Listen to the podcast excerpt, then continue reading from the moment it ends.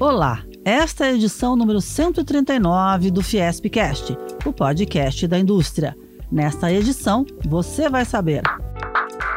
Fiesp e Febraban anunciam um grupo de trabalho para avaliar causas do elevado nível dos juros praticados no Brasil. TCU e Fiesp promovem primeiro seminário sobre desafios da economia brasileira no cenário pós-pandemia. ICEAGRO. Confiança do agronegócio cai no quarto trimestre de 2021. Mesmo assim, setor continua otimista.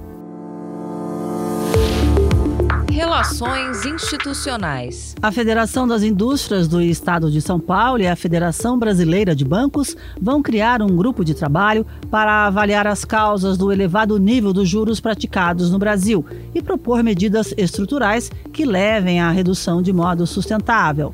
O presidente da Fiesp, Josué Gomes da Silva, e o presidente da Febraban, Isaac Sidney, se comprometeram com uma agenda de diálogo permanente entre as entidades, visando contribuir com o crescimento econômico de longo prazo e a geração de emprego e renda.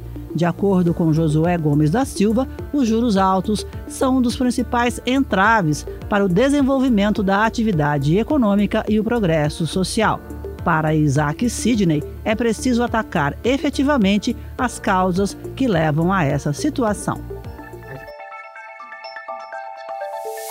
Vem aí! O Tribunal de Contas da União e a Fiesp promovem no dia 23 de março, às 9 da manhã, o seminário Regras Fiscais, Tendências e Aprendizados Internacionais. Este é o primeiro de cinco eventos do ciclo de seminários TCU-Fiesp Desafios da Economia Brasileira, que as duas instituições vão realizar ao longo deste ano. O seminário, que será transmitido ao vivo pelos canais do TCU e da Fiesp no YouTube, contará com a presença do vice-presidente do Tribunal de Contas da União, ministro Bruno Dantas, do presidente da Fiesp, Josué Gomes da Silva, e do presidente do Banco Central, Roberto Campos Neto. Agronegócio.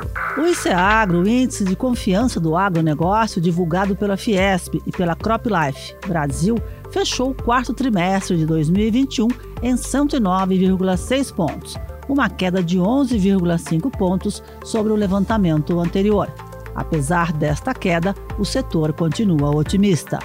O diretor do Departamento do Agronegócio da Fiesp, Roberto Bettencourt, cita os principais motivos que pesaram no resultado foi influenciado no último trimestre de 2021 pela queda na confiança na economia brasileira em geral, com piora do crescimento e aumento expressivo nos juros. É, também é, o índice foi muito afetado pelo aumento no custo de produção, principalmente dos insumos, fertilizantes e defensivos agrícolas além do custo de frete e de energia. É, também em algumas regiões do Brasil é, se observou estiagem, falta de chuvas, o que também prejudicou a confiança do, do agronegócio como um todo. Em relação ao conflito entre Rússia e Ucrânia, Betancourt salientou que não houve qualquer efeito no ICEAGRO realizado no quarto trimestre de 2021, mas ele acredita que na pesquisa do primeiro trimestre de 2022 o quadro deve mudar. Vai haver uma deterioração significativa, principalmente devido ao custo de produção subindo é, de forma acentuada e também o risco de falta de alguns insumos, é, notadamente fertilizantes, visto que o Brasil é, importa 85% de suas necessidades de fertilizantes, que é um insumo essencial para o agronegócio. Então, a perspectiva é que o índice de confiança continue caindo é, neste primeiro trimestre do ano. O levantamento completo do ICEAGRO, referente ao quarto trimestre de 2021, está no site fiesp.com.br/notícias. Economia. O estudo Macro Tendências Mundiais até 2040 foi elaborado pela Fiesp e pelo Ciesp. O documento atual é um aperfeiçoamento do Macro Tendências realizado em 2018 e tem como objetivo ajudar as empresas e o setor público a avaliar futuras oportunidades de negócios, fazer investimentos mais produtivos, antecipar as necessidades dos consumidores e elaborar políticas voltadas para o desenvolvimento do Brasil. Rafael Servoni, presidente do Ciesp e vice-presidente da Fiesp, destaca os campos em que as macro tendências foram avaliadas foram avaliadas nos campos da saúde. O envelhecimento da população também traz um segundo item aqui desse, dessas macro tendências, que é o, o entretenimento, a, a, área de alimentos também, também a, a a economia circular envolvida, porque você recicla, você reusa, né, desde o alimento, como é, inclusive na construção civil, a energia, as novas formas de energia. Aí o Brasil pode ter uma liderança forte, uma matriz energética mais limpa. A energia também Uh, na discussão da descarbonização na indústria automobilística, a urbanização, as formas de trabalho, essa outra macro tendência, segurança também, consumo, acho que é o último ponto aqui, uh, como isso tudo muda a forma de comportamento e consumo das pessoas. A íntegra do levantamento Macro Tendências Mundiais até 2040 está no site fiesp.com.br. E a entrevista completa com Rafael Servone que também conta que o documento sintetiza conclusões apontadas por mais de 300 estudos, projetos e pesquisas, está no site fiesp.com.br Fiespcast. Diz aí. Em dois anos de pandemia da Covid-19, a Câmara de Conciliação, Mediação e Arbitragem, CIESP-FIESP, realizou cerca de 400 reuniões virtuais. Para discutir o sucesso desse modelo, no dia 22 de março, às duas da tarde, acontece o segundo Câmara Talks de 2022.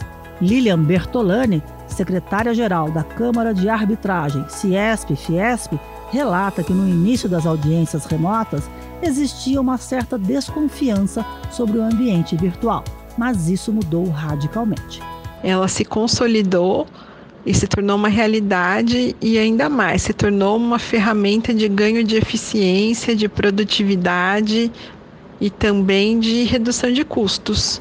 O segundo Câmara Talks vai contar com três convidadas: as advogadas Daniela Gabay, professora da FGV São Paulo, Flávia Mange, da Unesp, e Letícia Abdala, da Correia Fleury Gama e Silva Advogados. O evento é gratuito e será transmitido no canal da Câmara de Arbitragem, Ciesp Fiesp, pelo YouTube. Educação.